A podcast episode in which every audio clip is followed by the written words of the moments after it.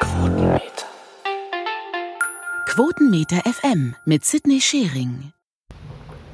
So, willkommen beim Quotenmeter FM Podcast wieder zum Thema Kino, wobei es natürlich auch ein bisschen ums Fernsehen geht, denn schließlich lief die Verleihung zu den 92. Academy Awards im Fernsehen. Also passt das auch in den normalen Podcast hier. Aber etwas ist anders als sonst. Erstens, ich moderiere hier wieder, ihr habt es schon gemerkt, und ich Fabian. Und zweitens, nach langer, langer Zeit wieder zu Gast Antje Wessels. Hallo. Hallo. Ja, wie geht es denn so? Äh, geht so, weil ich gerade einen sehr niederschmetternden Film gesehen habe. Und wenn man sowas dann immer direkt früh morgens guckt, dann zieht einen das ja den ganzen Tag irgendwie runter. Zumal das ein Film ist, der durchaus passt im weitesten Sinne zu dem Thema, das wir heute besprechen, weil ich schon finde, dass der arg geschnitten wurde bei den Oscars. Also die Rede ist von, nur, um das äh, kurz einzuordnen, die Rede von Just Mercy, wo ja ähm, äh, Jamie Foxx auch, soweit ich das mitbekommen habe, im erweiterten Kreis war der möglichen Nominierten und ähm, dass man stattdessen andere Leute nominiert hat und nicht ihn, finde ich schon gerade unter dem Aspekt Oscar So White ein bisschen schwierig. Also ich hätte da, soweit ich weiß, war das ja die, mh, hm, ja, ist ein bisschen die Frage, er teilt sich das Feld mit äh, Michael B. Jordan, da ist dann die Frage, ob Haupt- oder Nebenrolle. Aber in beiden hätte man jemanden aus Irishman rauskicken können, also von daher ist bei Hauptrolle schwer, als dass der Irishman gar nicht bei besten Hauptdarsteller nominiert Ach, waren war. die beide bei Nebenrolle? Waren beide Nebenrolle. Okay, alles klar. Hättest du bei besten Hauptdarsteller vielleicht Jonathan Price für die zwei Päpste rausgekriegt? Ja, zu dem kommen wir ja später noch, den Film, den ich generell überhaupt gar nicht bei den Oscars gesehen hätte tatsächlich. Aber da kommen wir später noch zu. Uh, Spannungsaufbau. Dann versuchen wir mal kurz dich zu zerstreuen von äh, deinem deprimierenden Film mit einer äh, Frage, die vielleicht äh, Leute deprimieren wird, die zuhören, aber nicht dich, weil es wird doch bestimmt Leute niederschmettern zu erfahren, dass du dir die Oscars gar nicht live angeschaut hast. Wieso? weil ich habe mal gehört, dass das auch geht, wenn man die nicht guckt, dass man trotzdem im Nachhinein erfährt, wer gewonnen hat. Und ähm, ich tatsächlich dieses Jahr nicht wirklich im Oscar-Fieber war im Sinne von, ich hatte keinen richtigen Favoriten, mit dem ich hätte guten Gewissens mitfiebern können. Ich ähm, hatte so nicht richtig irgendwie, es hatte sich bei mir keine Spannung ob gewisser Performances oder so aufgebaut. Ich, für mich war die Oscar-Saison in diesem Jahr vor, vor allem schwierig, was so Social-Media-Interaktionen und so angeht, weil zwei Filme dabei sind, die meines Erachtens, oder drei Filme, dabei sind, die meines Erachtens sehr anstrengende Fangruppierungen haben. Und dann war ich auch noch nicht für den einen, der, den sich 99 Prozent der Leute gewünscht hatten. Und ähm, ich wollte mir einfach generell dieses Schwimmen in dieser Bubble ersparen, ausnahmsweise mal. Und ich habe auch festgestellt, es stört mich null, dass ich das nicht gesehen habe. Also ich habe im Nachhinein mir ein paar Ausschnitte angeguckt, die, wo ich dann gehört habe, die könnte man sich mal angucken, weil das ganz gut war. Ähm, und habe mir die Gewinner durchgelesen und dann generell so ein bisschen Statistiken geguckt und so, aber äh, ich bereue das null. Also im Gegenteil, ich bin sehr angenehm überrascht, wie entspannt der Folgetag dann ist, wenn man nicht äh, durchgemacht hat. Ja, ich glaube, dir ging es wie vielen, denn äh, zumindest in den USA gab es ein Reichweitentief. Noch nie haben so wenig Leute die Oscars geguckt wie dieses Jahr, wobei es mit über 23 Millionen Live-Zuschauern, mal ganz ehrlich, dieses ganze Rumgeheule in den US-Publikationen, oh mein Gott, die Oscars sind tot, nur noch 23 Millionen Zuschauer, das ist damit immer noch eine der am meisten live gesehenen Nicht-Sportsendungen weltweit, geschweige denn in den USA. Deswegen finde ich dieses ganze Rumgewinsel, keiner guckt, ist vollkommen übertrieben. Das ist ich habe es letztens schon mal im Podcast mit Fabian gesagt, das ist so, wie man es am Ende der Wetten das Ära gesagt hat. Niemand guckt mehr Wetten das, nur noch sieben Millionen. Ja, ist, heute würden wir uns über sieben Millionen freuen bei vielen Sendungen. Daher, äh, man hat halt keinen zwingenden Grund mehr, es live zu schauen. Man vor äh, Social Media und äh, YouTube, wo alles drauf landet, Also natürlich konnte man irgendwo die Gewinner nachlesen, hat man sich halt eine Zeitung gekauft oder später mit Internet, ja gut, geht man auf Wikipedia, aber man hat halt die ganzen Clips verpasst. Dadurch, dass die Clips jetzt live, nahezu live, einfach sofort online gestellt werden, ähm, gibt es keinen Grund mehr, sie live zu gucken. Ja. Man, äh, in dem Sinne, dass man zumindest die interessanten Sachen immer noch nachholen kann. Daher würde ich sagen, in diesem Kontext sind 23 Millionen Zuschauer immer noch sehr viel. Ja, sehe ich auch so. Aber äh, natürlich wird jetzt dann rumdiskutiert, wären es mehr Zuschauer, hätte es zum Beispiel Moderatoren gegeben. Hätte das zum Beispiel, dann nehmen wir dich mal quasi als Sprachrohr, die, die den Oscar nicht gucken. Das bist du jetzt einfach, wenigstens für dieses Jahr. Hättest du zugeschaut, hättest es einen Moderator oder eine Moderatorin gegeben. Das wäre sehr stark darauf angekommen, wer der Moderator gewesen wäre. Und da fallen mir spontan nur drei, vier Leute ein, wegen der ich gezielt eingeschaltet hätte. Eingeschaltet hätte. Wen denn? Aber ich glaube, auch das hätte das irgendwie nicht geändert. Weil dafür sind es ja dann doch nur. Dafür liegt das Hauptaugenmerk ja dann doch zu wenig auf dem, auf dem Host. Der gibt ja letzten Endes nur weiter an Laudatoren oder äh, sagt, ja, sagt, sagt äh, Performances an, Ja. so gesehen. Ja. Ähm, ja, mein Eindruck, dafür, da ich es ja gesehen habe, äh, ich fand von den beiden Hostless äh, Oscars jetzt direkt nacheinander, fand ich jetzt die vom Show-Segment her dieses Jahr besser als letztes Jahr, denn ich fand letztes Jahr hat sich wirklich, man, es kam ja generell sehr gut an. Ich glaube, ich habe auch gesagt, dass es besser war als erwartet, aber ähm, es, es wirkte letztes Jahr schon halt ein bisschen so nach Motto, wir hatten mal einen Moderator und jetzt haben wir so Copy und Paste quasi seine Stellen aus dem Skript rausgeschnitten und äh, jetzt nimmt der, übernimmt der das und die das und äh, hier fertig. Und dieses Jahr wirkte es auf mich so, als wäre es halt von vornherein konzipiert worden mit, okay, wir haben keine Moderation, wie ersetzen wir das? Als dass ähm, man dieses Jahr quasi äh, einen Vorteil daraus geschlagen hat, wir brauchen nicht eine Person, die alles kann. Das hat man ja mit Hugh Jackman damals gehabt. Wow, wir, ne wir wollen einen Showteil. Ja gut, Hugh Jackman singt zweimal. Wir wollen ein bisschen Comedy. Hey, Hugh Jackman ist auch lustig, wenn er will. Hey, wir wollen Er jemanden... wäre auch lustigerweise unter den drei, vier Leuten gewesen, die mir eingefallen hätten, für wen ich noch eingeschaltet hätte. Ja. Paul Feig wäre noch einer gewesen. Oh, auch Ähm, interessant. Den ich mir auch wirklich gut vorstellen könnte, muss ich sagen, weil ich halte den für gleichermaßen äh, witzig wie, ich glaube, bissig kann der durchaus auch. Aber generell, ich, ich, ich würde Paul Feig einfach gern überall immer Ja. sehen. Also von daher, Wobei er niemals werden würde, als dass man ihn ja nicht wirklich groß kennt. Als, ne, er ist halt ein Regisseur, er ist halt kein Star. Und deswegen würde ich glaube, der hätte ABC und die Academy hätten zu sehr Angst, dass dann die Zuschauerzahlen noch weiter sinken. Wer moderiert? Würden zu viele Das sagen. stimmt, ja. Aber ich hätte mir sonst zum Beispiel, für den würde ich nicht einschalten, aber ich könnte mir, hätte mir Will Smith noch vorstellen Uh, können. Ich frage ja. mich überhaupt generell, warum haben, hat noch nie jemand Will Smith gefragt? Gute Frage. Ähm, weil ganz ehrlich, wer den einmal live erlebt hat, der weiß einfach, was der für eine, was der für ein Entertainment-Potenzial hat. Wie gesagt, ich, ich verstehe es nicht. Also Will Smith ist für mich, ist ja auch eine Geheimwaffe, der zieht ja auch Leute noch. Ja. Also sehr merkwürdig, dass man den noch nie irgendwie auch da auf dem Schirm hatte. Ja. Vor allem jetzt dieses Jahr, wo er, ja, Comeback, er war ja nie weg, aber er, er ist jetzt wieder nach Aladdin und Bad Boys 3, der überraschend gut läuft, äh, nochmal wieder ein bisschen stärker beim, beim Massenpublikum angekommen, als in so, so seiner Phase, wo er sehr verkrampft nach dem Oscar geschielt hat. Da, ja, der wäre eine coole Wahl gewesen. Äh, jedenfalls, worauf ich hinaus wollte, ist, Hugh Jackman hat mal einen Glücksgriff, der konnte den ernsten Teil, weil das wollte ich noch sagen, weil Hugh Jackman strahlt halt einfach Superstar aus und damit konnte auch den Glamour-Teil des Oscars rüberbringen. Und dieses Jahr hat man dann quasi gesagt, ja gut, wir brauchen nicht jemanden, der alles kann. Und deswegen ist halt der Eröffnungssong Janelle Monet, die wirklich ein, ein Brett äh, voll Energie am Anfang rausgehauen hat.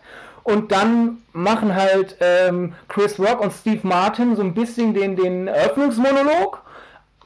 Aber äh, dann sind sie halt weg, die haben ihren Dienst geleistet, die waren sehr lustig und äh, dann äh, eilte man ein bisschen ohne Moderation rum, hat man da aber Mittelteil wenigstens zügig, zügig. Und dann hat man zwischendurch halt äh, Leute, die nicht eine Laudatio gehalten haben, sondern sozusagen die Ammoderation der Laudatio. Da hatte man mal ein bisschen lustigere Moderationsteile, mal ein bisschen ernster. Man hat sich da sehr gut ausgesucht, wer macht jetzt was. Ja, zum Beispiel hat ein Darsteller von Hamilton ähm, äh, zwischendurch mal was gerappt oder Lin-Manuel Miranda hatte äh, als, als Hamilton-Schöpfer, ja, äh, ist er da ja eine super Wahl. Ähm, einen, einen Zusammenschnitt aus großen Musikmomenten anmoderiert. Da hat man schön sich überlegt, gut, wir haben keinen Moderator, also nehmen wir für jeden Posten die perfekte Person. Insofern hat das für mich sehr gut gepasst. Äh, man hat aber auch gemerkt, weshalb halt ein Moderationsposten fehlt, also dass man ab und zu dann Sachen hatte, wo man sich gedacht hat, ja, das, das könnte jetzt bitte Kontext gebrauchen. Ähm, zum Beispiel haben sich ja sehr viele in Social Media gefragt, äh, warum singt jetzt Eminem Lose Yourself, der von 2003 ist? Hä? Aber im Nachhinein die Begründung dafür, die ist so liebevoll und Ja. sympathisch und herzensgut. Das finde ich richtig, richtig toll. Absolut, deswegen finde ich, dass es diesen Part in der, in der, in der Verleihung gab, super. Nur wir, wir lesen uns das alles durch oder hätten uns das auch selber zusammenreimen können, weil man sich ein bisschen mit der äh, Oscar-Geschichte auskennt. Aber so, so, so der, der, der, der, das Durchschnittspublikum äh, hat entweder nur gedacht, ja geil, gut, eine Musiknummer, oder hat sich halt gedacht, was sollte das jetzt? Und da hätte es dann halt einen Moderationsposten gebraucht, der sagt, ja, damals äh, war Eminem leider nicht hier, um sich den Oscar abzuholen für Lose Yourself, weil er dachte, er würde eh nicht gewinnen. Äh, und er hat anscheinend auch nicht verstanden, dass er für Musik nominiert ist, weil Eminems damalige Erklärung war, ja, ich kann eh nicht gewinnen, weil das ist doch für Schauspieler. Oh, das ist so süß. Das ist sehr süß, ne? aber das hätte man erklären können und dann irgendwie so, ja, vielleicht hätten den Manuel Männer das so aufbauen können. So, ja, Eminem war ja damals nicht gekommen, bla bla bla, aber hier ist jetzt Zusammenschnitt von Leuten, die haben was gewonnen und die kommen performen, ist das nicht schön? Und das dann mit Lose Yourself enden, so als Plot, es oder oh, er ist hier, das hätte das alles noch ein bisschen größer erscheinen lassen und dafür hätte man dann einen Moderator gebraucht. äh, ja, und man hatte natürlich äh, Vorteil, dadurch, dass man keinen Moderationsposten hat, man kann natürlich einfach sehr, sehr viele Stars in die, in die Oscars quetschen und jeder hat irgendwas davon. Was weiß ich, wenn ihr jetzt den Film nicht mocht, ist egal, als nächstes moderiert jemand aus dem Film. Ähm, dadurch hat das natürlich auch ein bisschen Glanzeffekt, bringt anscheinend den Quoten ja dann doch nichts, so wie man es gedacht hat, aber ich fand es durchaus lustig, dass da halt plötzlich auf einmal George McKay da steht und sagt, ja, ich bin jetzt hier, um anzumoderieren, dass gleich jemand was anderes anmoderiert und diese Person moderiert jemanden an, der eine Laudatio hält, damit jemand anderes gewinnt. Das, das ist charmant, aber es ist natürlich auch insofern alles konfus, als dass halt wirklich aus allen möglichen Ecken Hollywoods irgendwer was sagt und sei es auch nur, dass man sagt, dass gleich jemand was sagt. Da wäre es natürlich von Vorteil, wenn man unbedingt sehr viele Stars haben will, aber kei- und somit einen festen Moderator vermeiden will, sodass nicht jemand alles machen muss, aber man hätte gerne einen zusammenhängenden roten Faden. Da wäre es ja toll, einfach irgendwie Stars zu nehmen, die zusammengehören, wie halt den Marvel Cast. ne? War ja schon letztes Jahr äh, deine Ja. Theorie und auch äh, von ein paar anderen Leuten kam ja gut an. Und dieses Jahr hätte sich ja angeboten, so nach dem Motto, okay, Infinity Saga ist zu Ende. Es ist auch nicht, äh, ähm, es wird, die Academy würde jetzt auch nicht ähm, biased wirken, als das Endgame ja eh nur eine Nominierung hatte. Äh, und daher wäre es vollkommen angenehm. Also es, es würde nicht, nicht, nicht, nicht fake wirken, aber okay, hier, dieser Film, der für 20 Oscars nominiert ist, hat außerdem alle Moderatoren oder so. Da hätte man das dieses Jahr machen können, aber wird wohl nie passieren. Ja, vermutlich nicht. Nee. Äh, ja, so viel zum ganzen Showtime. Noch ganz kurz zum deutschen Part. Ich fand es sehr angenehm, dass Pro7 darauf pfeift, wie es ja jedes Jahr immer irgendwelche Idioten gibt, die sagen, "Äh, die deutsche Red Carpet Show ist so peinlich. Denn dieses Jahr hatten wir so wenig ABC Red Carpet wie, ich glaube, noch nie zuvor. Man hat nämlich wirklich Steven bis an die Oscars hinein moderieren lassen. Man hat nur einmal, wo bei Steven gerade nichts mehr passiert ist, weil halt es irgendwie nur noch wenige Minuten vor Showbeginn war ähm, und somit ja keine Leute mehr wirklich über den roten Teppich laufen. Für zwei Interviews in die ABC-Show reingeschaltet, nämlich mit Brad Pitt und Leonardo DiCaprio und dann wieder zurück zu Steven. Man hatte also wirklich nahezu Steven pur und nicht dieses dämliche, was tragen sie denn von ABC?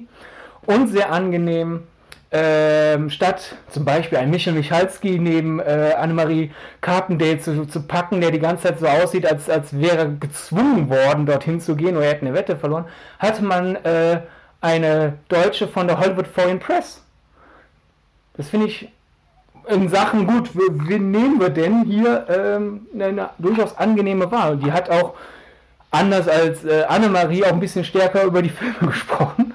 Daher. Also eine, die auch wirklich dann bei den Globes zum Beispiel gewotet hat? Genau, eine aus dem Globes. Ah, okay. Äh, also eine, die die Filme zumeist auch sogar kannte dann. Genau, ja. Cool. Ne? Deswegen äh, meine Note für die deutsche Pre-Show, ich glaube, beste seit Jahren. Man natürlich fehlte, fehlten so Überraschungen wie auf einmal ist Bulli auf dem roten Teppich, aber das kann man ja nicht planen. ja, so viel zum ganzen Vorher, drumherum.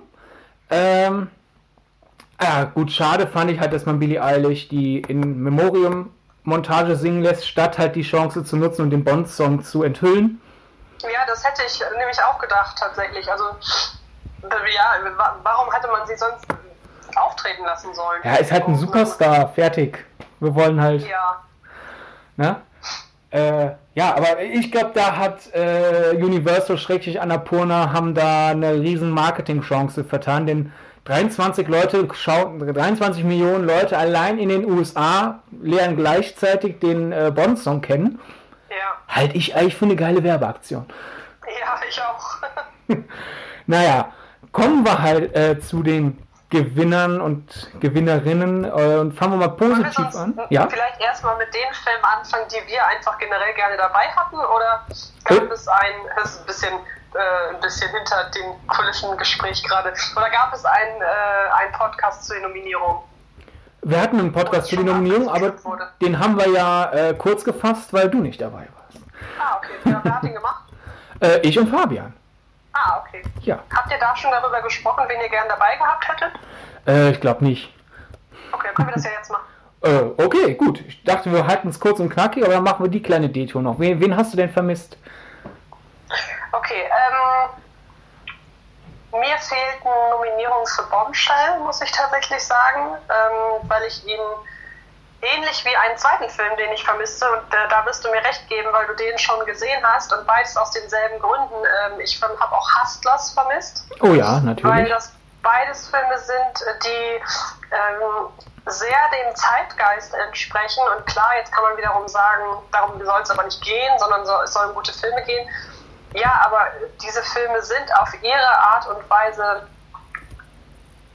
sie, sie, sie passen sich inszenatorisch dem Zeitgeist an und äh, sind dadurch auch durch ihre Art der Inszenierung, durch dieses sehr zügige, durch dieses sehr nah an den Figuren, durch dieses, und das ist halt besonders wichtig, durch dieses sehr komplexe äh, Betrachten der Figuren, ähm, sind sie zu gleichen Teilen unterhaltsam und ähm, aber auch aufklärend auf ihre Art und Weise. Und ähm, deshalb, man kann diese Art der Argumentation kann man sowohl für Hustlers als auch für Bombshell nehmen. Und dass ähm, Bombshell nur für ähm, Schauspielkategorien dabei war, finde ich ein bisschen schwierig. Hustlers war ja gar nicht dabei. Ja. Ähm, ich finde auch Knives Out hätte mehr Nominierungen verdient gehabt. Ähm, das war ein bisschen wenig.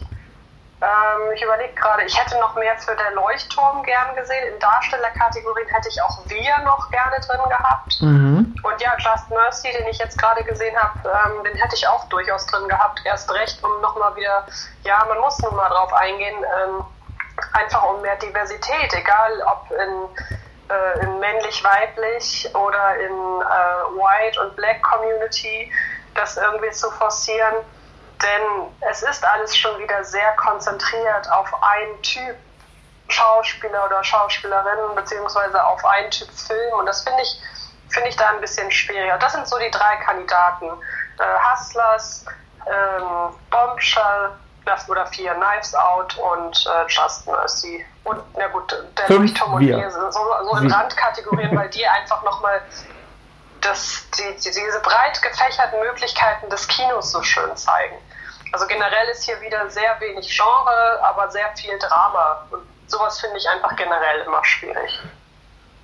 Ja, ja, äh, ich glaube, ähm, Problem war, es war halt einfach die kurz, kürzeste Oscar-Saison überhaupt und da hat sich das dann wahrscheinlich ein bisschen darauf konzentriert, welche Filme man kennt. Aber man hatte einerseits halt den Faktor, dass halt in der Academy immer noch ein, ein gewisser Typus überrepräsentiert ist, so mit dessen Leute äh, ihren Filmgeschmack stärker in die Waagschale legen können. Und dann kam erschwerend halt hinzu, oh, was? Wir müssen schon nominieren, ich habe doch kaum was gesehen. Äh, ich habe jetzt nur noch Zeit, zwei Filme Aktion. Ich habe so viel über Joker gehört. Der soll so anders sein. Geguckt, gut, äh, keine Zeit für Hasses gehabt. Äh, kriegt Joker halt elf Nominierungen. Stark zugespitzt erklärt. Ähm, und äh, gleichzeitig ist aber die Theorie, während das zum Beispiel der, der Bandbreite an Nominierungen geschadet hat, diese kurze Oscar-Theorie, ist so ein bisschen die Theorie im Raum, ähm, dass diese kurze Oscar-Saison dafür dann gesorgt hat, dass wir halt so ganz andersartige Gewinner hatten, äh, als halt, dass noch nie zuvor ein fremdsprachiger Film äh, als bester Film ausgezeichnet wurde. Und ähm, noch nie ein, ein Südkoreaner äh, als bester Regisseur nom nominiert und dann äh, ausgezeichnet wurde. Äh, Parasite vier Oscars ähm, bon, und je nachdem, wie man, wie, wie, wie streng man es nimmt, hat Bong Joon-ho äh, einen Rekord von Walt Disney eingestellt, als dass er vier äh, Kategorien in einem Abend gewonnen hat. Das hat bisher nur Walt Disney. Es sei denn, man ist super haarspaltend, dann hat Bong Joon-ho ja nur drei Kategorien gewonnen, weil das Land ja den besten fremdsprachigen, beziehungsweise jetzt besten internationalen Film gewinnt und nicht der Regisseur. Äh, so gesehen hat Bong Joon-ho nur drei Kategorien gewonnen und die vierte nicht. Kann man jetzt streiten, ist das jetzt gemein zu sagen, sind nur drei oder vier? Äh, man kann ja sagen, er hat viermal einen Oscar entgegengenommen. Und dann Sternchen ja, dann die genau. Erklärung drunter, weil äh, die Oscar-Regeln sind halt, wie sie sind. Man, man, ändert ja auch zwischendurch mal zum Beispiel bei den äh, Kurzfilmen den Preis entgegennimmt, mal was immer nur der Produzent, mal Regisseur doch mit dabei oder nicht. Das ändert sich so ein bisschen und je nachdem, wie die Regeln sind, hätte Walt Disney damals ja auch nicht vier gewonnen. Also, äh, ja. wischiwaschi. Jedenfalls, ja. Die Theorie im Raum ist halt einfach, dass es so kurze Zeit, dass es so eine kurze Wahlphase gab, dass das Parasite vielleicht geholfen hat, als dass der Film halt so nach und nach und nach äh, von, von immer mehr Leuten in der US-Industrie entdeckt wurde und man dann da so, so ein bisschen so Parasite verliebt gewesen war. Und wer weiß, ob sich das noch weiter gesteigert hätte, wären die Oscars im März erst wie früher oder ob bis dahin dann vielleicht, was weiß ich, 1917 äh, äh, sein, sein, sein Lauf ausgebaut hätte. Oder vielleicht Once Upon a Time in Hollywood zurückgekehrt wäre, der ja so ganz am Anfang so als Favorit galt, weil ich meine, es ist ein Film über Filme. Äh, ja. alles sehr komisch mit der Oscar-Voting-Phase. so hektisch alles. Ja, ja welchen, welchen ich auch noch vergessen habe, wäre ähm, Midsommar. Den hätte ich tatsächlich auch noch gesehen. Andererseits, Hereditary haben sie auch schon nicht berücksichtigt. Also von daher, wer weiß das schon. Ja. Ähm, Gab es denn, äh, denn äh, Auszeichnungen, die dich positiv überrascht haben? Dieses Jahr? Ähm, ich war im Grunde über alles überrascht. Ich muss das mal eben schnell aufrufen, um das genau sagen zu können. Aber ich war im Grunde über alles überrascht, was mit ähm, Le Mans 66 zu tun hatte. Ähm, aus dem einfachen Grund, weil der Film, das ist so ein sympathischer kleiner Außenseiter einfach. Also der, ich habe das Gefühl, der ist nur deshalb drin, weil der so klassisch ist und weil man irgendwie bei vielen Sachen noch so einen letzten Slot füllen musste. und dann, und dann gibt es über so eine Art Film die wenigste Meinungsverschiedenheit. Aber dass er dann teilweise gewonnen hat, einmal bester Tonschnitt, was war das andere, bester Schnitt, glaube ja. ich. Gerade bei bester Schnitt hat mich das sehr gewundert, weil die Schnittkategorie, also je, je länger ich die Oscars verfolge und so, deshalb desto spannender finde ich mittlerweile die Schnittkategorie tatsächlich ähm, und dass der ausgerechnet die gewonnen hat, das fand ich irgendwie so schön, weil ich weiß nicht, ich habe dem ja auch den Oscar für den besten Film gegönnt, weil der, der, der, der ist so sympathisch und der stört keinen. Und wenn der gewonnen hätte, hätte sich niemand darüber beschwert, weil alle gedacht hätten, ja, warum eigentlich nicht? Der ist so, der ist einfach so, so da, auf so eine sehr, sehr positive Art und Weise. Und ich mag den ja auch noch wirklich sehr. Also ist ja jetzt nicht so, als wäre das für meines Erachtens ein belangloser Film. Das ist einfach ein ganz klassisches Hollywood-Sport-Drama, der noch dazu auch wirklich ja lustig ist in gewissen Aspekten. Also der macht halt wirklich auch Spaß. Und meines Erachtens hat er ja, ohne zu viel vorwegnehmen zu wollen, hat er ja für so einen typischen Sportfilm noch einen wirklich sehr bittersüßen Dreh so am Schluss. Und der, der, hat so, der hat so volle Kanne einfach mein Herz erobert. Und deshalb, als ich äh, dann gesehen habe, dass der sich jetzt Oscar-Gewinner nennen darf, einfach, da habe ich mich total gefreut, weil ähm, ich damit nicht gerechnet habe. Wie gesagt, das war für mich immer so der, der letzte Slot Auffüller, so wie so diese Sitzplatzauffüller bei Preisverleihungen, wenn noch Plätze übrig sind. So war Le Mans für mich immer bei den Nominierten so ein Slot-Auffüller. Und das, dass der so seine Fans hat, das fand ich wirklich sehr schön. Ansonsten gehe ich gerade durch. Es gab für mich tatsächlich vorwiegend negative Überraschungen. Positiv vielleicht noch, dass Toy Story gewonnen hat. Also bei dem sehr, sehr eng ich hatte das Gefühl, das war mit so eine der schwierigsten Kategorien in diesem Jahr, bester Animationsfilm. Auch so, wenn man danach geht, was so die Indikatorpreise vergeben haben. Ähm, oder bei, generell bei Preisen, da hat ja gefühlt jeder Film, der bei den Animationsfilmen war, hat ja irgendwann mal was gewonnen. Und deshalb fand ich Animationsfilm sehr spannend, muss aber auch sagen, ähm, das Toy, ja, ich glaube Toy Story, dass der beste Animationsfilm wurde. Vielleicht ist das auch noch mit äh, die positivste Überraschung. Ja. Kurz aus dem Kontext gerissen, sozusagen dein Wunsch für wer, wer jedes Jahr äh, bester Film werden sollte, ist, ah ja, der, der nicht stört. ja, genau. Ja, vor allem, weil ich ja eben schon auch so halb auf die Fans eingegangen bin. Mir ist noch nie ein unsympathischer Le Mans-Fan über den Weg gelaufen. Also, ja das sagt schon viel aus, finde ich.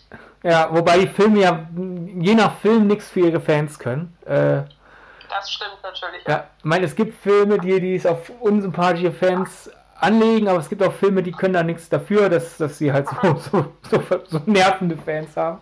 Insofern, äh, es heißt ja bester Film und nicht Film mit den besten Fans. Ja, achso, und wo, wo ich mich auch sehr darüber freue, ist, dass die gute Dame Hildur Gudnadottir für Joker gewonnen hat, beste ja. Musik. Weil ähm, da hat sie ja nun wirklich sehr, sehr starke Konkurrenz gehabt mit den großen Namen und auch so typische Oscar-Gewinnermusik, muss man ja sagen. und deshalb, dass sie da gewonnen hat mit ihrem wirklich wahnsinnig starken Score für Joker, das fand ich auch sehr schön. Ja, ja, äh, sie ist für mich das Beste am Film, deswegen vollkommen verdient äh, äh Oscar und sie ist ja jetzt schon eine Ego-Gewinner. EGOT hat sie noch nicht geschafft, aber Emmy, Grammy und Oscar und das innerhalb ah. kürzester Zeit. Also die, man sie ist zwar jetzt nicht neu im, im, im Komponistenbusiness, aber halt Tschernobyl äh, und Joker, das war ja so ein Doppelpunch innerhalb kurz, äh, kurzer Zeit. Also neu in der Wahrnehmung der breiten Industrie, äh, äh Entertainment-Industrie und zack, schon drei der, drei der vier großen Preise abgesahnt. Das ist schon eine Leistung. Ja.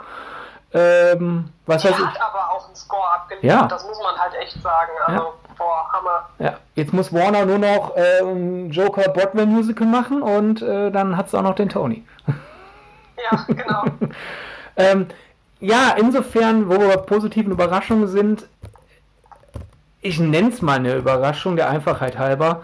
Äh, ich habe den zwar vorhergesagt in der Kategorie, aber ich habe da sehr mit gehadert, weil einfach in den letzten Wochen, äh, der Film nach der Ankündigung, Riesenhype, nachdem er gestartet ist, auch immer noch, wow, super, der sollte mehr äh, Aufmerksamkeit bekommen. Und so in den letzten zwei, drei Wochen, als wäre irgendwo eine Schmierenkampagne ausgebrochen, ausgebrochen ist ja auf einmal Jojo Rabbit laut, laut dem Film verrückten Internet das Schlimmste, was je gemacht wurde.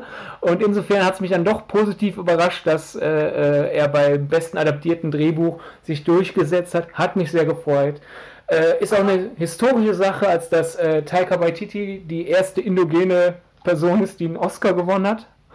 Äh, er war auch der erste, der nominiert wird, ich, nominiert wurde, wenn ich mich nicht irre, damals für seinen Kurzfilm. Also zweimal historische Leistungen hintereinander. Und einfach freut es mich für den Film, den, den, den Oscar Promo-Push kann Jojo Rabbit gebrauchen, weil der ja doch eher so vor sich hin dümpelt, was die Einnahmen angeht.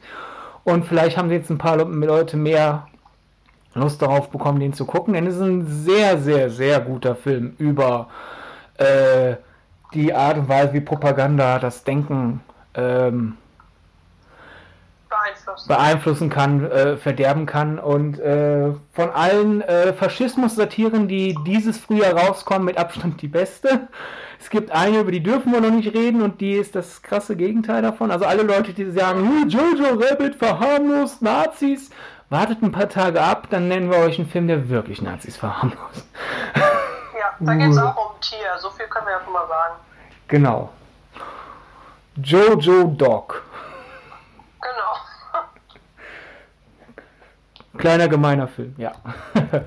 ähm, ja, sonst äh, schön, dass, dass Brad Pitt jetzt seinen zweiten Oscar hat. Ich glaube, das ist so eine der Gewinner, wo wir uns einig sind.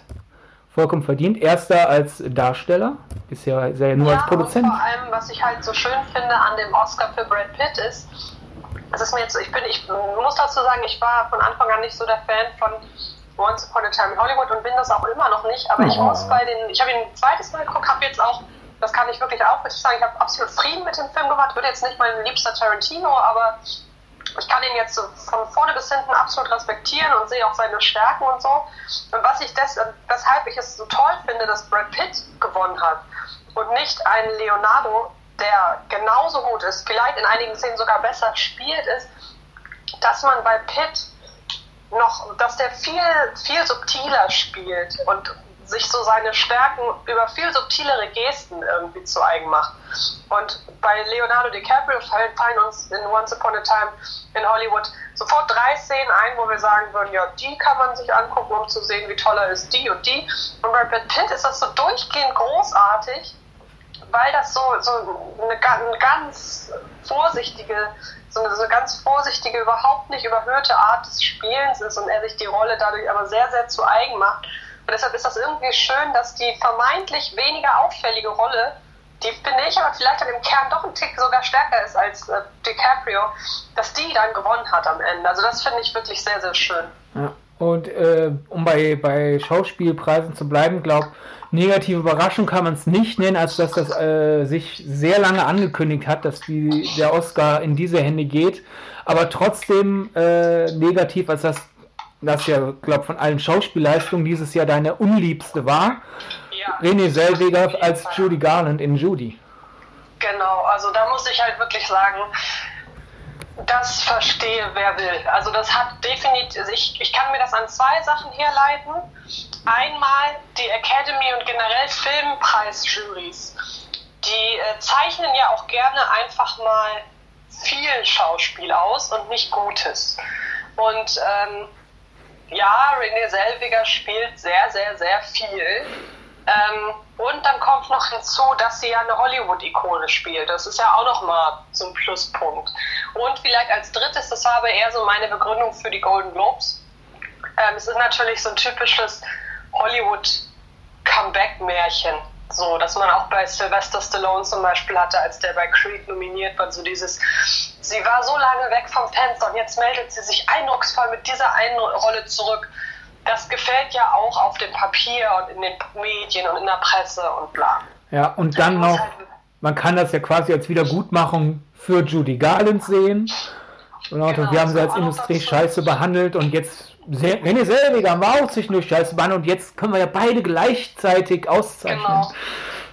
Aber man muss halt wirklich sagen, das Problem an der Performance ist, ich meine, wer sich Judy Garland mal angeguckt hat von früher, die war immer sehr affektiert, die war sehr groß in, ihrem Gestin, in, in ihrer Gestik, in ihrer Mimik, alles fein. Natürlich muss man das berücksichtigen, wenn man sie imitiert, beziehungsweise wenn man sie spielt. Das Problem ist nur, dass Renee Selbiger wahnsinnig starr ist in allem. Und wenn eine Person, die unfassbar starr ist, weil sie so spielt und weil sie sich, und das muss man leider sagen, weil sie sich ihre Mimik im Gesicht weggespritzt hat oder hat wegspritzen lassen, wenn so eine starre Person versucht mit großen, wenn groß versucht, irgendwie große Mimik und große Gestik zu interpretieren, dann wirkt das unnatürlich und ähm, dann ist das dann ist das ganz mieses Overacting und ich habe wirklich, das ist eine der schlechtesten Schauspielleistung, die ich im letzten Jahr gesehen habe. Und für mich absolut unverständlich. Also, ich meine, man, wenn man so, sie ist ja auch durchaus bei dieser ganzen Awards-Season, bei den Globes zum Beispiel, jetzt soweit ich das mitgekriegt habe, bei den Oscars auch, ich habe sie noch nicht angeguckt, aber zumindest bei den Globes ist ja ihre Dankesrede auch darüber aufgefallen, dass sie irgendwie nicht ganz bei Sinnen wirkte. Und so spielt sie. Also sie spielt die Judy Garland so, wie sie ihre Dankesreden hält. So dass man da sitzt und denkt, ist das dein Ernst? Komm mal runter, nüchter erstmal aus. Und das finde ich äh, ganz, ganz äh, schwierig. Also für mich überhaupt nicht nachzuvollziehen, wie man, wie man sie hier auszeichnen kann, leider. Wo, wo du gerade bei Dankesreden bist, die Gewinnerin für die beste Dankesrede letztes Jahr, Olivia Colman, hatte auch dieses Jahr eine der besten Laudatios. Habe ich schon gehört. Weil sie halt, ich weiß mir, äh, ich glaube, sie hat halt äh, besten Hauptdarsteller, müsste sie ja moderiert haben. Ist ja die Tradition, war. Ja, genau, war's. Äh, sie hat mehr oder weniger auf die Bühne gekommen und so, ja, ich habe ja letztes Jahr gewonnen, das war die beste Nacht im Leben meines Mannes. Und wir haben drei Kinder. denk, denk, denk, denk, denk. Fand ich sehr sympathisch. Äh, schade, dass sie sich nicht schon wieder verabschiedet hat mit Lady Gaga, aber man muss auch einen Running Gag nicht forcieren. äh, ja, ich glaube, bei bester Hauptdarstellerin wäre Scarlett Johansson dein Favorit gewesen. Ja, definitiv. Ja. Auch mehr als halt äh, Scarlett Johansson bei Nebendarstellerin. Ja. Okay, ja. So, bevor du uns jetzt hier wegstirbst, äh, äh, äh, ja, ähm, müssen wir natürlich über die, die historische Leistung von Parasite sprechen. Äh, einerseits halt, wie schon gesagt. Witzig, dass wir die nicht genannt haben bei positive Überraschung. das sagt schon sehr viel aus. Ja, ach, in einem anderen Jahr äh, würde ich mich mehr fühlen freuen. Jetzt waren halt einfach gegen ihn Filme nominiert, die ich noch ein Stückchen stärker fand, aber jetzt so gemessen daran, was so unter anderem den Oscar gewinnen kann, wie halt Green Book, äh, bin ich sehr fein mit Parasite. Es ist ein sehr guter Film und daher ist es schön, dass ein sehr guter Film den Oscar gewinnt. Und wenn jetzt schon... Äh, ich sagen ja. muss, ich finde es letzten Endes, wenn man mal so einfach nur die letzten zwei, drei Wochen verfolgt hat, dann war das nicht so überraschend. Ja. Muss ich ganz ehrlich sagen. Sag mal so, es war immer noch überraschend genug, als dass wir beides nicht vorhergesagt haben. Ja, gut, das stimmt. Ja? Äh, daher ja, äh, äh, ich bin da sehr, sehr, sehr fein mit. Äh, und wenn, wenn schon äh, ein Film diese historische Leistung verbringen muss, dadurch durch diese äh, Barriere einfach durchzubrechen als fremdsprachiger Film, auch mal als Film zu gewinnen, äh, ich so zurückdenke, was noch alles die Chance hat, ist Parasite auch ein, einer meiner Lieblinge. Daher, ich will jetzt mal Parasite nicht die Konkurrenz, gegen die er angetreten ist, vorwerfen. Soll mir recht sein, wir hatten ja, glaube ich, nur so ein bisschen andeutet. Das Problem ist halt einfach, wir sind halt auch aus beruflichen Gründen in Social Media unterwegs und Parasite gehört zu den Filmen, die in den letzten paar Wochen sich auf einmal sehr anstrengende Fans genau, äh, ja angeeignet haben, da kann der Film nichts für, weil anders als ein anderer nominierter Film hat er sich diese fiesen Fans nicht angezüchtet. Also ich, nichts, ja. nichts am Film Parasite ruft nach der Fanbase, die er hat. Also zum Beispiel, ja, dass, es, dass es zum Meme geworden ist, dass äh, Bong Joon-ho Quentin Tarantino die Treppe runterschubst, so nach Motto, also es gibt keine Bilder, es ist so, so, Stickfigures, die halt so nach Motto, hier, bam, du bist scheiße, sondern dem Motto, was? Die sind Freunde und Tarantino hat sehr viel dafür gearbeitet, dass südkoreanisches Kino im Westen akzeptiert wird und sowas alles. Forciert da doch keinen kein, kein Kampf, wo keiner ist und das finde ich alles sehr anstrengend. Ja, äh, vor allem ist das ja. auch, was ich auch wieder so typisch finde, wenn man das so mitkriegt, ist, das sind auch die Fans, die aber gleichzeitig so wie so ein Fähnchen im Wind ihre Meinung haben. Also bevor die Oscarverleihung war, fanden alle die Oscarverleihung scheiße, weil Parasite sowieso nicht gewinnt. Und jetzt gerade jubeln alle auf die Academy, weil sie ja vermeintlich äh, dazugelernt haben. Ja. So, wo ich dann aber auch wieder sage, dann besteht ihr der Academy ja nur zu, dass sie, oder dann, dann zieht ihr ja eigentlich in Erwägung oder, oder gebt äh, die Aussage von euch, dass die Academy Parasite nur als Statement ausgezeichnet habt und nicht, weil die Academy glaubt, dass es ein guter Film ja. ist. So. Also irgendwie, ich finde das sehr, sehr anstrengend, mit, äh, mit den Leuten zu debattieren. Ja, lustig finde ich auch, wie ähm, jemand hat die auf, auf die Academy geschimpft nach Motto, warum schauen wir uns das überhaupt an? Hollywood ist eh scheiße geworden und die Oscars würden nie eine gute Wahl treffen. Äh, äh, und dann, nachdem Parasite gewonnen hat, äh, auf einmal so, seht ihr, die Academy hat es erkannt, äh, hat, hat den äh, einzigen guten Film dieses Jahr prämiert, aber damit beweist ja, wie irrelevant sie ist. Also so, so nach Motto, erst meckern Parasite wird eh nicht gewinnen, deswegen ist die Academy scheiße und jetzt, die Academy gibt zu, sie ist scheiße, deswegen will sie in einen fremdsprachigen Film. So, hä? Man muss natürlich jetzt aber auch einfach sagen, Parasite kann ja nichts für seine Fans und äh, daher, äh, ja, einfach ein bisschen die Konkurrenz ausgenommen, weil ja, irgendwie ist ja fast jedes Jahr so, dass es irgendeinen unter den Nominierten gibt, den ich mehr mag. Bin ich sehr zufrieden mit der Wahl. Erst recht. Erstens, es gab äh, nicht fremdsprachige, äh Quatsch, nicht fremdsprachige, nicht englischsprachige Filme, die ich noch, noch, die ich nicht so sehr mochte wie Parasite. Wenn die also einen historischen Sprung geschafft hätten, wäre es ja so gesehen trauriger als bei Parasite, der das eher verdient hat. Und vor allem, äh, wir haben eben noch geklagt, es sind so viele Dramen dabei. Und jetzt gewinnt hier eine Wirtschaftssatire. Äh, ja, das stimmt. Ist schon was Originelleres. Daher, äh, wer weiß, was das für die Oscars in Zukunft bedeutet. Ähm, ich fürchte halt nur, wenn jetzt nächstes Jahr kein nicht englischsprachiger Film nominiert ist, es dann wieder heißt, die Academy denkt, sie hat jetzt äh, ihre Arbeit geleistet und jetzt ist sie wieder rassistisch oder sowas. Das stimmt. Das könnte eventuell auf uns zukommen. Ähm, ja, auch noch interessant, äh, interessante, seltsame Statistik. Martin Scorsese hat jetzt zwei Filme gedreht, die zehn Oscars verloren haben, so gesehen. Gangs of New York und The Irishman. Jeweils zehn Nominierungen und jeweils äh, leer ausgegangen. Das ist eine traurige Statistik. Ja, aber muss man auch erstmal schaffen. Das stimmt. ja, äh, ansonsten Gibt es noch irgendwas, wo du sagst, wenn ich das nicht erwähnt habe, wurmt mich das für den Rest meines Lebens? Naja, ich bin halb, also so halb glücklich, halb unglücklich darüber, dass man Netflix offenbar noch nicht so ganz akzeptiert hat. Net Netflix äh, hat jetzt seinen ersten Schauspiel-Oscar mit Laura Dern und Marriage Story. Ja, aber wenn man bedenkt, dass Netflix gleichzeitig dieses Jahr wohl die meisten Oscars, äh, Oscar-Kandidaten gestellt hat und dann kommt noch hinzu, dass die auf jeden Fall die äh, immens teuerste Werbekampagne hatten, weil die viel, viel mehr Geld ausgegeben haben für diese ganzen For-Consideration-Sachen als andere Studios, dann zeigt das schon, also wirklich so gar kein Oscar für Irishman. Das ist halt schon ein Statement. Laura Dern da konnte man halt schlecht vorbei den Preis angeben, ja. weil die einfach großartig war. Ja. Da haben die Monate des Beteuerns, nein, Netflix-Filme sind Kino. Deswegen haben die Kinopreise verdient. Hat dann doch nicht so viel gebracht. Genau, ja. ja. Äh, mal gucken, dafür ist Neon halt einfach jetzt voll drin. Vor ein paar Jahren erst wirklich durchgestartet und jetzt halt äh, schon den besten äh, Film des Jahres gestellt. Ähm, Neon ist der US-Verleih von Parasite und auch von so. äh, Porträt einer jungen Frau in Flammen, zusammen mit Hulu. Ah. Äh, okay, weil, ja, weil die keine deutsche Dependence haben. Die verkaufen die Filme ja hier an andere. Ne? Hier, mhm.